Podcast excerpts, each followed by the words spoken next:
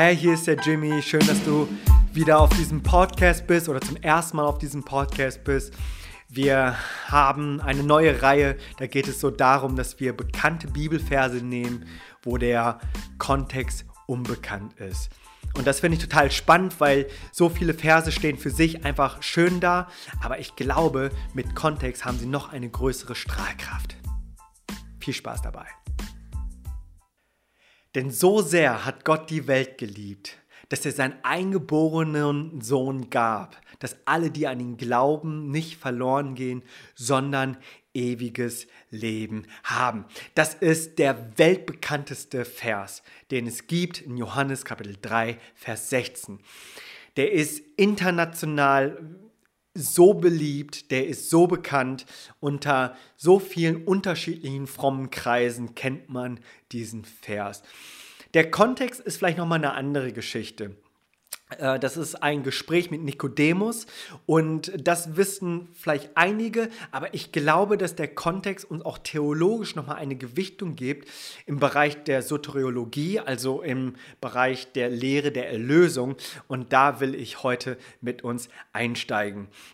Dieser äh, Vers ist ähm, so bekannt, äh, geworden, ähm, weil es für unseren Glauben so eine wichtige Rolle spielt. Und dieser weltbekannte und wichtige Vers entstand aus unserem Gespräch mit Nikodemus oder aus einem Gespräch mit Nikodemus.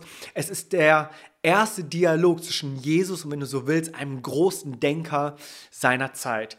Ähm, in den ersten Versen unseres dritten Kapitels des Johannesevangeliums lesen wir, dass Nikodemus ein Mensch war unter den Pharisäern. Und ein Pharisäer, das waren sehr intelligente Menschen, das waren Menschen, die Großteile des Alten Testaments auswendig kannten. Also ich kriege gerade mal Johannes 3,16 hin, aber das muss schon ein, ein, ein, eine Gruppe von Menschen gewesen sein, die sehr, sehr fromm waren, sehr diszipliniert waren und auch sehr stolz darauf waren. Das sehen wir dann auch an anderen Stellen in den Evangelien.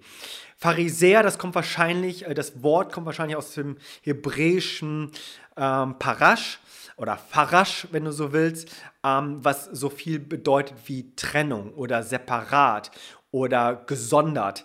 Ähm, so haben nämlich die Menschen diese äh, Gruppe genannt, dass das so abgesonderte Menschen waren und seien. Wir lesen auch, dass äh, Nikodemus ein Oberster der Juden war. Das war äh, wahrscheinlich so Mitglied des Hohen Rates, bestand aus 70 Leuten. Das bedeutet, er war ein führender Mann. Und er hatte die Antworten für diese Menschen. Und Jesus gibt uns auch nochmal einen Hinweis drauf in Vers 10. Auch Jesus nennt ihn du anerkannter Lehrer Israels. Ähm, also wenn du so willst, hat er so das Maximum seines Standes erlebt. Also viel besser hätte es nicht mehr sein können. Äh, er gehörte zur jüdischen Elite und viel mehr Aufstiegsmöglichkeiten gab es nicht. Und wir sehen hier diesen hochgeachteten Pharisäer, der normalerweise alle Antworten auf Fragen hat, dass er plötzlich getrieben ist von Fragen. Fragen, die ihn vielleicht seinen Schlaf geraubt haben, sodass er nachts äh, zu Jesus kam. Äh, das ist, äh, wie man es vielleicht deuten kann, oder einfach, weil er eine ruhige Stunde mit Jesus haben wollte.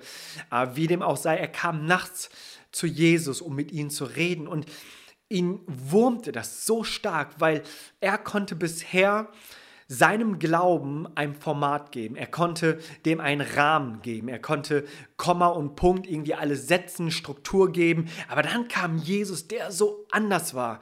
Wir lesen in Kapitel 2, dass er auf eine Party war und zu Kana und dann Wasser zu Wein gemacht hat. Also das war schon außergewöhnlich, dass seine Lehren dann so vollmächtig waren und das war irgendwie nicht zu fassen.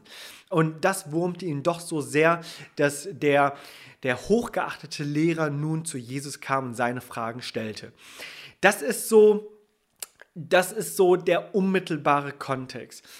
Ich finde es aber auch nochmal interessant, diesen theologischen Kontext, der hier dann auch hervorkommt, weil wir lesen Vers 3, Kapitel 3, Johannesevangelium ist unser Kapitel, dass, dass Jesus antwortet, aber interessanterweise antwortet er Nikodemus nicht auf seine Fragen, die sind ihm total egal. Aber trotzdem heißt es, Jesus antwortete. Und dann ist es, das ist, was er ihm dann sagt, wahrlich, wahrlich, ich sage dir, wenn jemand nicht von neuem geboren wird, so kann er das Reich Gottes nicht sehen.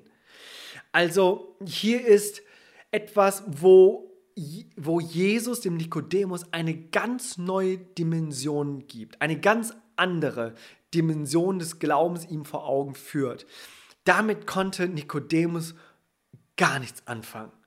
Also er wusste so viel, er hatte so viel auswendig gelernt, aber das überstieg seine Vorstellungskraft so sehr, dass er in Kapitel äh, in Vers 4 dann eben auch sagt, so wie soll das geschehen? Eine Neugeburt? Soll ich denn wieder zurück in den Mutterleib? Also das ist so grotesk, das ist so absurd, das ist doch unmöglich.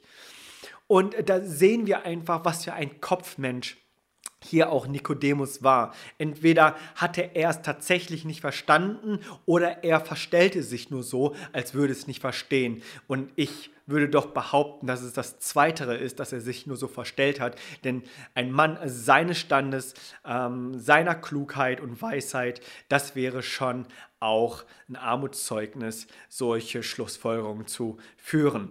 Und so ist dieser unmittelbare Kontext eigentlich total leicht erklärt und schnell erzählt, auch mit Nikodemus und Jesus. Nur diese Neugeburt, das ist doch in der Theologie und gerade auch in der Lehre der Erlösung ein, ein Gewicht. Und das dürfen wir ganzheitlich auch in der Bibel verstehen.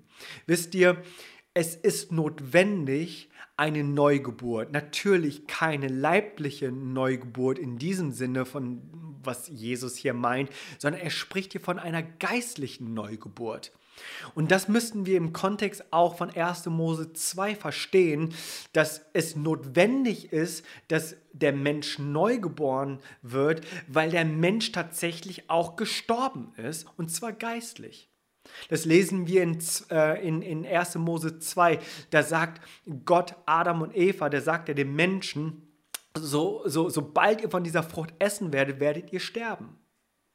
Und hier war Gott nicht unterwegs und hat groß einen Bluff ausgespielt und so eine Drohung ausgesprochen, wo er dachte, das mache ich eh nicht, sondern das passierte tatsächlich. Sie starben. Starben sie körperlich? Nein, offensichtlich nicht. Starben sie geistig oder, oder seelisch, nein, das auch nicht, aber geistlich. Geistlich sind sie gestorben. Das bedeutet, dass sie in ihrer, in ihrer Beziehung gestorben sind mit Gott. Das ist die Trennung. Und diese Trennung zwischen Gott und dem Menschen spricht die Bibel eben von einem geistlichen Tod. Natürlich musste auch der Körper durch den Sündenfall und auch die Seele, also der Körper im Sinne von, dass der altert, dass er krank wird, seelisch, äh, das ist so deine Gedankenwelt und deine Gefühlswelt, die sind auch durch den Sündenfall gegangen. Das sehen wir zum Beispiel, nachdem sie die Frucht aßen, da hatten sie plötzlich Angst vor Gott oder sie dachten, sie müssten sich verstecken vor Gott. Sie hatten plötzlich Scham, dass sie bemerkten, dass ihr Adamskostüm dann doch nicht so cool ist, dass sie sich dann auch bekleidet haben. Also da merken wir, ja, auch das beeinflusst ähm, dann auch den Körper und auch die Seele, aber das, was gestorben ist, das war eben das geistliche Leben, die Trennung zwischen Mensch und Gott. Und so spricht auch Jesus im Johannesevangelium in Kapitel 11. Da heißt es beispielsweise, da sprach Jesus zu ihr, ich bin die Auferstehung und das Leben. Wer an mich glaubt, wird leben, auch wenn er gestorben ist. Also für Jesus ist offensichtlich nicht Leben gleich Leben und auch Sterben nicht gleich Sterben.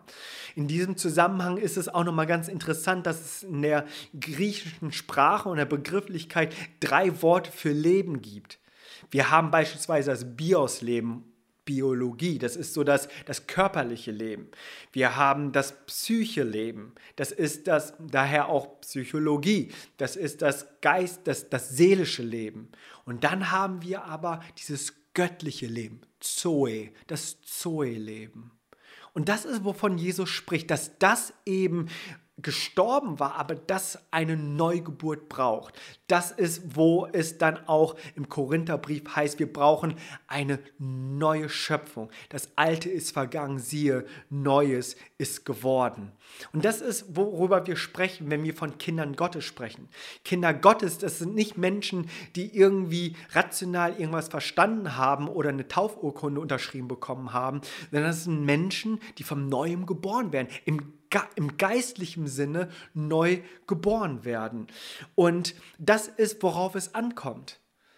Dass der Geist Gottes neu geboren wird. Und dann spricht die Theologie von, ein, von einer Heiligung, spricht das, was wir schon geistlich geworden sind, dass unsere neue Identität, die in uns ist, Galater 2,20, nicht mehr länger lebe ich, sondern Christus lebt in mir, dass diese neue Schöpfung eben Entfaltung bekommt und wir Christus ähnlicher werden.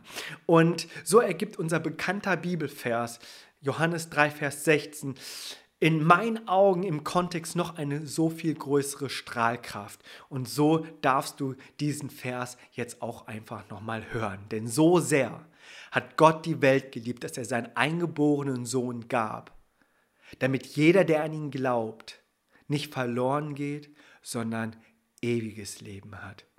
Hey, ich möchte dich einladen, diesen Jesus einzuladen in deinem Leben. Ich äh, hoffe, dass dir der Kontext äh, geholfen hat. Wenn du Fragen hast, dann frag und schreib mir. Ansonsten kommentiere gerne hier in diesem Kommentarfeld. Ähm, das freue ich mich immer riesig drüber zu hören, was du so mitnimmst, was du feierst, weil ich schaue immer in eine Kamera, aber es ist gut zu wissen, dass Menschen auch dahinter sehen. Und ähm, wenn du Podcasts irgendwie unterwegs bist, dann schreib mir gerne auf Social Media. Und äh, wie immer gilt, jede gute Story lebt davon, dass ihre ganze Geschichte erzählt wird. Kontext ist King.